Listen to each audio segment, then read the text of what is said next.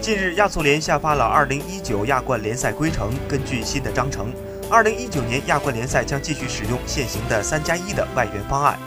此外，下赛季亚冠联赛将在加时赛启用第四换人名额。此前，有关亚冠联赛增加外援名额的说法非常多。